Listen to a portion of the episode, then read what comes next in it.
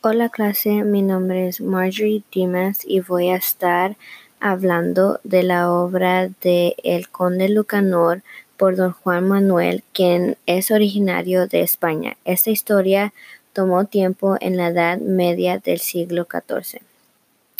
El resumen de la obra es que en esta historia el conde Lucanor se presenta con un problema en el cual su aconsejador Patronio le ayuda. El problema del conde Lucanor es que un pariente suyo quiere casarse con una mujer brava y fuerte. Para ayudar al conde Lucanor con el problema, Patronio le cuenta una historia de un pobre mancebo y la mujer brava y rica, al igual que la mujer con quien el pariente del conde Lucanor se va a casar con. Patronio le cuenta al conde Lucanor que el mancebo no podía hacer las cosas que quería simplemente porque él era pobre. Luego se enteró de que había una mujer rica, brava y fuerte con la que nadie le quería, le quería casar con ella, pero él decidió pedirle la mano al padre de la mujer y el padre con gusto se la entregó porque nadie la podía soportar. Es más, muchos muchos la conocían como que si fuese el mismísimo diablo. Al padre del mancebo no le parece la idea de que su hijo se case con dicha mujer porque él sabe cómo es ella y no le parece buena para su hijo.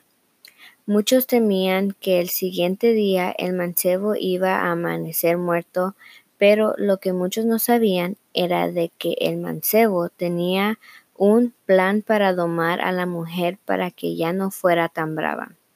Al llegar a la casa, después de haberse casado, el mancebo le pide al perro que le que al perro de la casa que les traiga agua para que se puedan lavar las manos y los vuelve y los vuelve a repetir varias veces, pero el perro lo ignora y el mancebo decide cortarle la cabeza y hacerlo pedazos por no obedecer.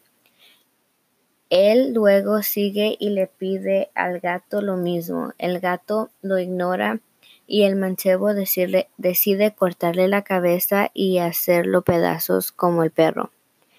Luego sigue con el caballo, le pide que le traiga agua para lavarse las manos y el caballo lo ignora y el mancebo decide cortarle la cabeza y hacerlo pedazos al caballo también.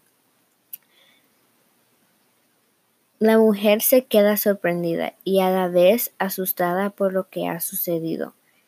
Ella se pone a pensar y saca la conclusión de que el hombre con quien ella se casó está loco y que él no estaba jugando y que si ella lo hacía, no hacía lo que él le mandaba hacer, que lo mismo le sucedería a ella. El esposo le dice a la novia que le dé agua para sus manos y ella de inmediato va y se las da por, por miedo de que él la vaya a matar al igual que mató al perro, al gato y al caballo. Él también le dice que para el día siguiente no vaya a dejar que nadie lo despierte, porque si ella piensa que si alguien lo despierta, él es capaz de matarlo. Mas, sin embargo, el mancebo le pide a ella que le prepare comida.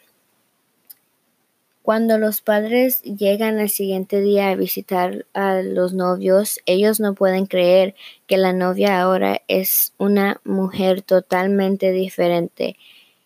Ellos piensan que el conde Lucanor hizo algo muy diferente para poder cambiar a la mujer que antes era muy, muy brava y que nadie la podía soportar porque parecía el diablo.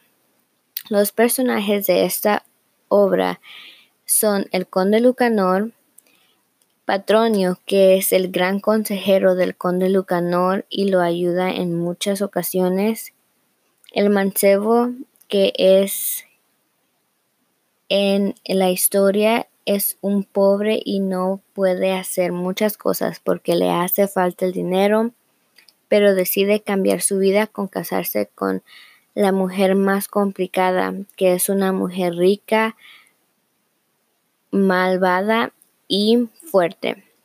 El padre del mancebo que no le gusta la idea de que su hijo se case con esa mujer, la mujer brava, quien nadie se quiere casar con ella porque es como el diablo, y el padre de la mujer brava, que quiere sacar a su hija de la casa.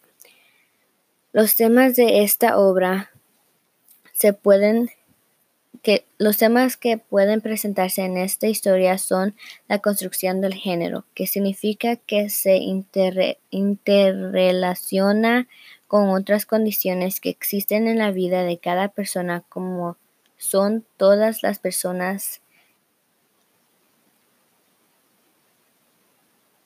son todas las personas nacemos dentro de un grupo social como el mancebo y la mujer barba que determina qué debemos ser dependiendo de nuestro sexo y también el tema de sociedades en contactos que es la asimilación y la marginación, la diversidad, las divisiones socioeconómicas, el imperialismo, el nacionalismo y el regionalismo.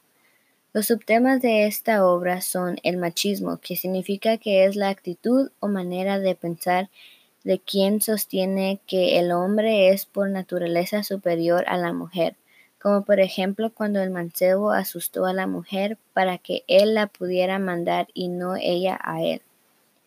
¿Cómo se relaciona esta obra con un tema moderno de ahora y por qué?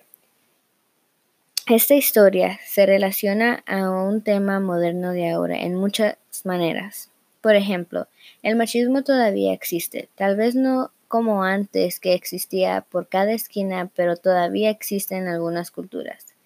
En donde más podemos ver el machismo es en las culturas hispanas y al igual que a las culturas hindú.